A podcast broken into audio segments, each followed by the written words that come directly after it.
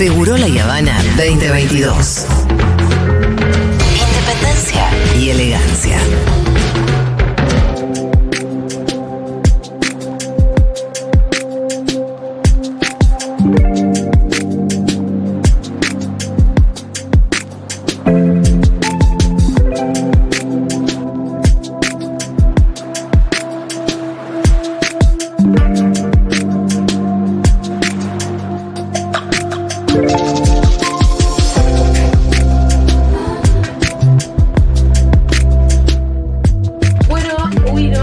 Está dando el micrófono. Ahí está. Ah, perfecto. Este micrófono me tiene mal traer. No, ¿qué le pasa? Le están pasando cosas. Te Pero sé que no lo podemos diagnosticar. ¿Hay algo eh, peor que no llegar al diagnóstico? Bueno, que las cosas anden mal. Venía diciendo que tengo una invitada muy especial acá en el piso de Seguro La Habana y estamos muy contentos de recibir a Julia Darcy. Ella es socióloga, gestora cultural y directora creativa de Latir, que es un programa de Casa Patria Grande. Julia, ¿cómo estás? ¿Cómo te va, ¿Qué Julia? tal? Bien. Bueno, eh, toca, va a estar muy monótona la conversación. Sí, sí, Julia, Julia, ¿cómo te que va, Julia? Se confunda, confundamos a la gente, todo. Eh, bueno, sí, confundir viene bien un poco. Siempre. Por momentos.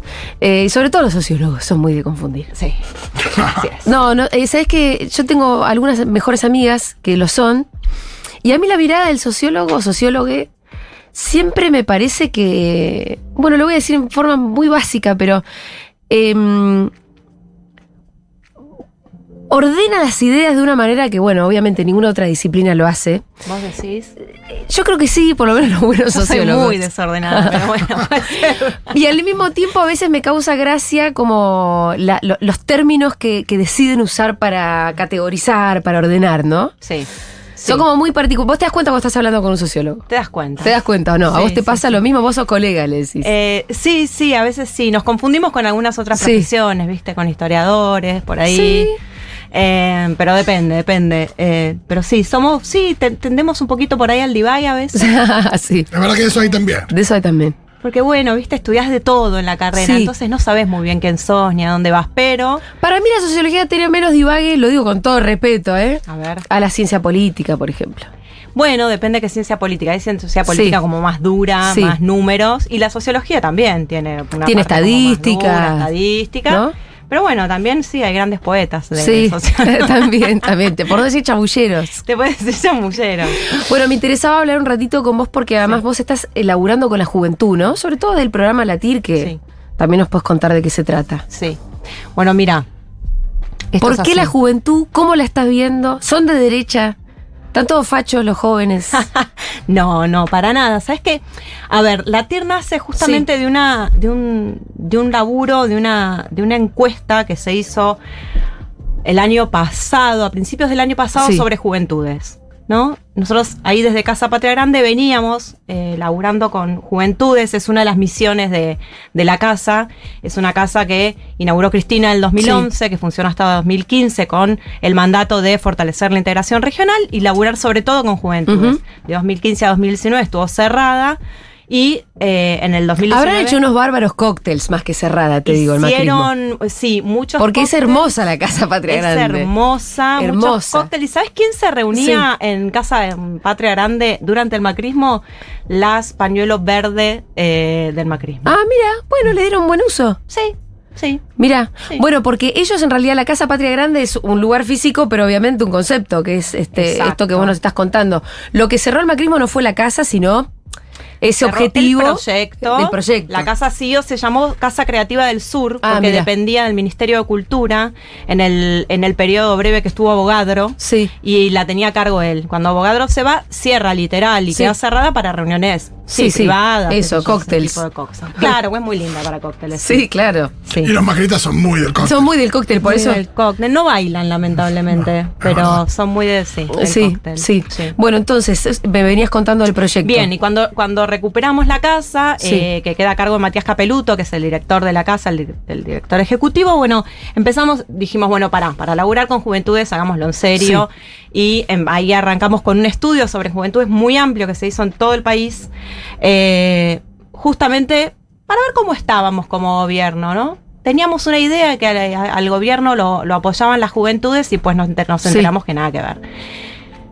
El tema de la derecha, esto que vos me preguntabas Sí. o no, No, los pibes no son de derecha. No. Los pibes están, como la mayoría de las sociedades, encantados con la política, por una cuestión muy obvia que no, no está funcionando Sí. a nivel social y por otro lado no está dando respuestas, digamos. no está dando respuestas, no Mm. los escucha a los Sí. pibes, básicamente. Hay una conversación y cada vez más, más, más- más concentrada entre los políticos y las políticas, pero con los jóvenes esa interlocución está absolutamente cortada. Entonces, cuando hay alguien que viene con un discurso de rebeldía, que los, este, los eh, Disfrazado convoca, de rebeldía, ¿no? Pero, o disfrazado de sí. rebeldía. Bueno, es una rebeldía, Sí, digamos, sí, de algún modo sí. es un discurso rebelde, más allá de que nosotros no estemos de acuerdo. Eh, y bueno, y con este rechazo a un sistema que realmente funciona como un sistema casi corporativo, ¿no? La política últimamente es como una autorreferencia permanente donde los pibes están completamente afuera. Eh, pero sin embargo, cuando en esa encuesta preguntábamos con qué se sentían identificados, qué derechos reconocían, eh, con qué cuestiones sociales se sentían interpelados, aparecen unas cuestiones que no tienen nada que ver con la derecha. Claro. Absolutamente Sí. nada que ver. El tema Sí, es que no hay- se sienten representados por un espacio. No se sienten representados por un espacio. Claro. Para nada. Y entonces Por más, que, por más que existe un espacio que tenga más que ver con eso que otros. Exacto. Pero no lo está logrando, no los está logrando interpelar. no está logrando interpelarlos. Hay un discurso que ha quedado como muy vacío, que los pibes no, no, no lo sienten. Y por otro lado, realmente la preocupación de los pibes es el laburo. Y sí.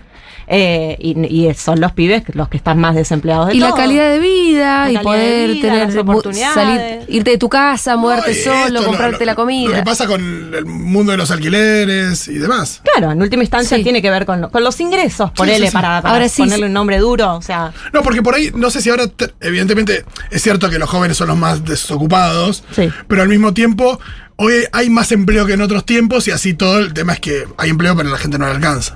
no le alcanza o son trabajos de baja calidad, donde la perspectiva no, no, la, tenés, no la tenés clara, los pibes que quieren estudiar tampoco saben muy bien cómo ni, ni de qué manera.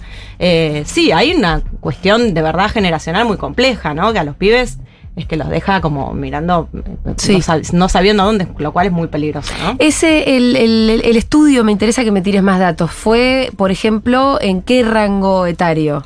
16, eh, 25. Ajá. ¿Y qué más, qué, qué- qué más sacaron ustedes de ahí? eh? Bueno, hay un rechazo a toda la dirigencia política, Sí, sí. a- absolutamente a toda, vos le nombrás a, a Macri y también hay un rechazo muy, muy fuerte.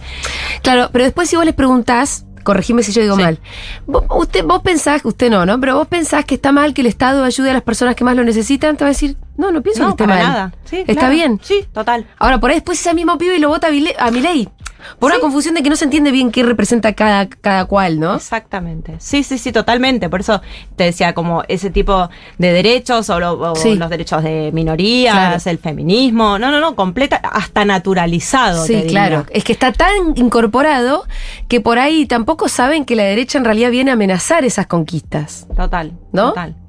Bueno, y entonces, eh, ¿qué se pusieron a hacer ahí Entonces en la dijimos, Casa bueno, ¿qué Grande con hacemos? esto? Entonces, primero estábamos, eh, esto fue fines de 2020, a principios de 2021, plena pandemia, todo cerrado, pibes Sí, encerrados en claro. sus casas. Lo que les habrá hecho la cabeza a los pibes.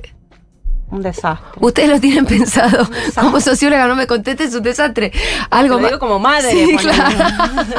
¿De, de qué, qué edad tienen los tuyos? Yo tengo uno de 9, una de 13, que Ajá. está en primer año y complejísima la transición después de haber tenido dos años de no haber ido a la escuela. Tremendo. Yo creo que no, que, que las secuelas van a ser, todavía no tenemos idea.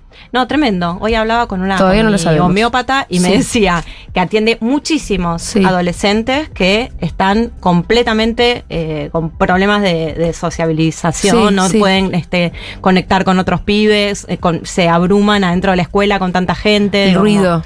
El ruido, sí. Yo estuve escuchando bastante también de, de ese momento del paso a la adolescencia, que se terminó como dilatando un poco más porque hay pibes y pibas que lo transitaron durante la pandemia, entonces no lo pudieron eh, terminar de vivir. Claro. Y entonces, bueno, no sé, un pibe que tenía 12, 13 en 2020, eh, llegó a, a- a la apertura, eh, por ahí con 15, pero que no... es mucho tiempo, de 12 a Un montón. 15. 12 a 15. la cantidad de cosas que te pasan todo. respecto a la, a la salida al mundo, ¿no? Claro. Sí, son como 10 años. Son las primeras nuestros. salidas Sí. solos y demás. Son 10 años nuestros que ellos no Total. vivieron. Sí, Eso, sí, como un pibe de 15 que ya debería ir solo en Bondi a la escuela. Ah, sí, claro. Y pero no, no, no, son no lo unos- hizo. De hecho, es No una sabe, pelotuda. Sí, viene en medio, ¿no? Como susto al colectivo. Sí, sí, sí, lentos. Eh, sí, total. Y bueno, nada, entonces en plena Mm. pandemia dijimos, bueno, Sí. ¿qué hacemos? ¿Qué hacemos con esto? ¿Qué hacemos con los pibes? Eh, nos juntábamos con gente, nos juntábamos con pibes a pensar, digo, bueno. Entonces, primero dijimos, bueno, hagamos una plataforma, pues nosotros justamente Sí. estábamos en la casa, se, ah, se llama así, Casa Patria Grande, eh, casa literal, Sí. es una casa, nosotros decíamos, no podemos ni mencionar la palabra casa. O sea, pensemos Ah, en otra cosa, sea- abramos, sí. es abierto. es- Porque pues- estuviste en tu casa dos Estuviste años. en tu casa, to- todas Sí. las cosas que pensábamos qué, en la casa, bueno. Eh, entonces ahí nació la TIR, que, que lo pensábamos también como algo latinoamericano, porque Sí. eh, con una plataforma de contenidos donde los pibes podían mandar, producir contenidos y nosotros los subíamos, los curábamos y demás. Y con formato streaming hacíamos recitales, charlas, qué sé yo. Todo esto durante la pandemia. Todo por eso esto es que durante la pandemia. como una conexión digital. ¿Y cómo llegaban? ¿Se conectaban? Como... Sí, se conectaban, fue duro, Sí. difícil también. Porque Es que es difícil convocar también. ¿Cómo? ¿Viste? ¿Desde dónde? Eh, ¿Cómo haces para que se interesen en algo que vos tenés para ofrecer? sobre todo, como nosotros, que no Sí. somos pibes y que hablamos, de- sin embargo, en la casa son, yo soy la más vieja de todas, son todos mucho más pendejos que yo, pero más allá de eso, eh, nada, no son pibes de 16 ni de 20, este... Sí. Y nosotros hablamos desde un lugar muy adultocéntrico y pensando que entendemos todo, ¿viste? Sí, no, sí. porque sí, como escuchamos trueno, pensamos que, Claro, que claro. estamos... que Porque estamos- decimos huesito. porque decimos vosito, Porque creemos tenemos para estamos una. vos. Eh, entonces, bueno, nada, al principio sí, de verdad, como muchos eh, traspiés y qué sé yo. Hasta que, por suerte, se abrió la cosa. Eh, cuando se empezaron a permitir los encuentros presenciales, ahí Sí. a- ahí sí hicimos los latira en la casa y empezamos con formaciones, capacitaciones, recitales, todo como apuntado, un público sub-25 que, eh, por ejemplo, los recitales, las bandas son bandas emergentes, siempre que no, que no están repegados, pero que, bueno, pero que están este, en una situación así de visibilidad y demás. ¿Por qué? Porque la idea de la TIR es eh, inspirar a pibes y pibas a que hagan cosas. Como. Este país no es una mierda, como vos pensás, acá podés desarrollarte, poné- ponete pilas, conectate con otros pibes y bueno, la cosa por ahí arranca. Esa es como la idea de la TIR, ¿no? Entonces, como siempre, juntando, cruzando pibes, cruzando disciplinas y siempre pensando en que la cultura es el lugar a donde están los pibes, donde ponen, donde hay una. Nada, que te permite llegar con otra capilaridad, ¿viste? A- Claro. a- ahí más que la, la política, entre comillas, dura, eso que decíamos, ¿no? Está como inhabilitada, la conversación está frenada, cortada. La cultura te permite hablar de política de otra manera, vivir la política de otra manera, entender a tu interlocutor de otra manera, siempre y cuando te tomes la política cultural en serio, ¿no? Em, bueno, ¿a qué redes habría que seguir a la TIR como para si hay alguien escuchando que diga, bueno, de pronto quiero, quiero. Eh, La TIR, ¿qué le da la, qué le da a los pibes al mismo tiempo?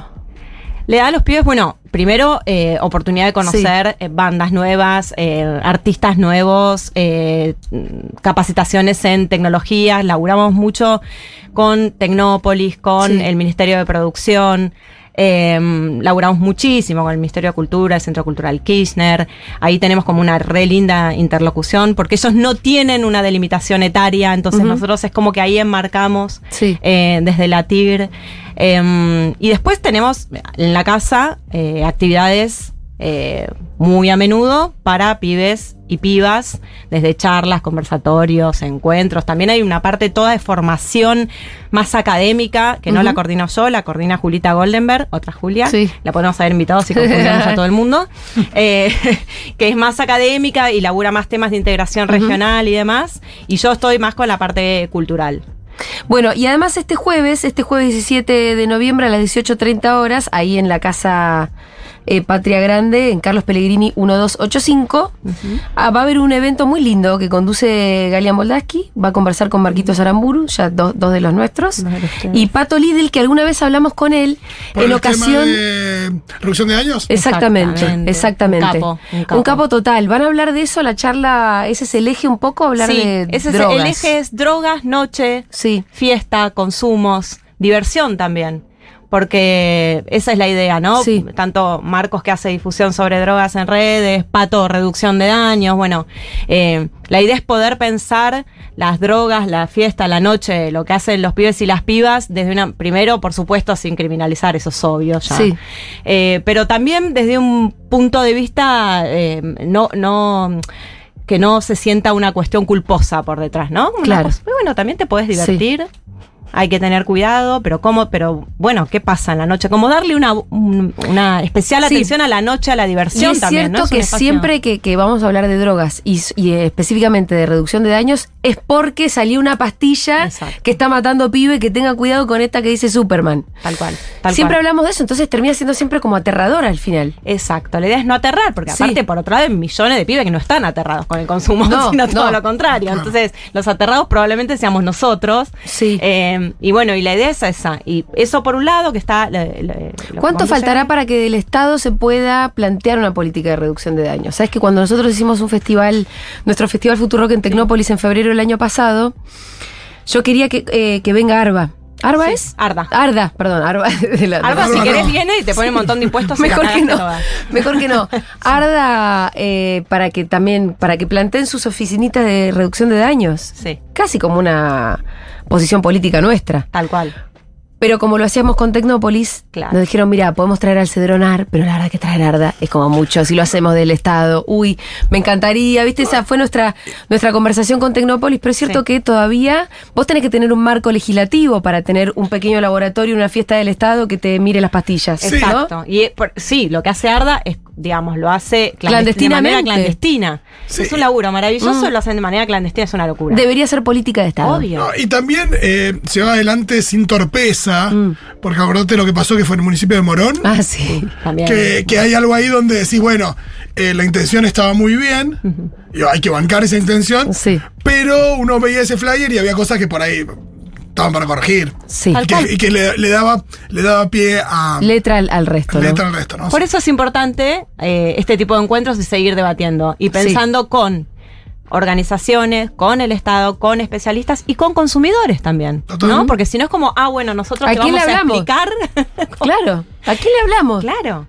Es como Si no asumimos que este, todos somos parte Sí, hay que sacarse consumo. mucha soberbia de ahí. En general, digo, a la hora de encarar algo así, entender que uno no entiende todo. Y también entender que, que, que hay otros que van a estar mirando eso, otros que ni siquiera saben lo que es la reducción de daños. tal cual. Y que tenés que lograr que, que sea lo suficientemente nada, seria y responsable como Sí. para. Tal cual. Sí, y ese evento que decía Julia, sí, es eh, primero es esta- este espacio como reflexivo y después viene, eh, seguido a eso, un, un momento más de diversión con dos DJs que yo adoro, que es Pato Smink, que Sí. también hace percusión, y Lola Sasturain. Eh, con Leo Felipe, que es el autor, es un eh, brasilero, es sociólogo también y fiestero, eh, que sacó un libro ahora cajanera, le editaron un libro que se llama Historia Universal del After, Sí. donde justamente Le pone de- marco teórico a las ganas de la joda. Exactamente. y lo vamos a hacer con música y Sí. también la idea es esa, divertirnos y que no sea como, bueno, un encuentro académico sobre drogas. Primero, pues no tenemos las herramientas y por otro lado, porque queremos que vengan los pibes, ¿no? Me interesa ese libro. Está buenísimo. ¿Sí? Es una, es una especie de, de etnografía de la noche, de la noche de- del sur de Brasil. Sí.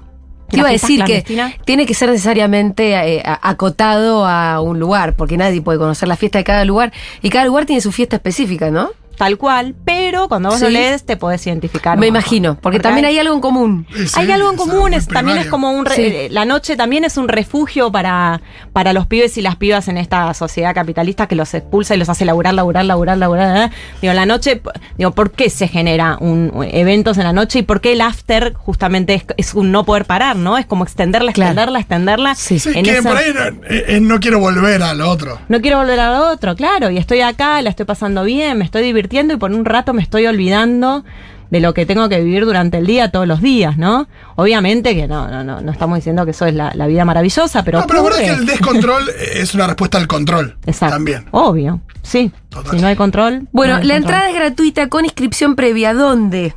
Mira, está toda la información en arroba latir.ar en Instagram. Bueno, también está la información en Caja Negra, también está en Sí. Arda. eh, digo, Arroba latir. Acá estoy. Ya los estoy arroba latir.ar. Y ahí está, Ahí está el link, ¿no es está cierto? el link para inscribirse. La inscripción es solamente para nosotros tener un nada, saber La idea. saber la idea, pero es gratuita, la casa es abierta, es un lugar increíble, les va a encantar en Carlos Pellegrini Juncal, al aire libre. Vayan a conocer ese lugar, eh, me parece un fiestón, la verdad. Es un fiestón, Sí, ¿vas a venir? Sí. Voy a hacer lo que pueda, Julia.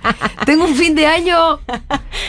Tengo un fin de año complicado, pero voy a tratar de estar. Ni hablar. Gracias por haber venido. No, gracias a ustedes, chicos. Eh, bueno, era Julia Darcy, ella es socióloga.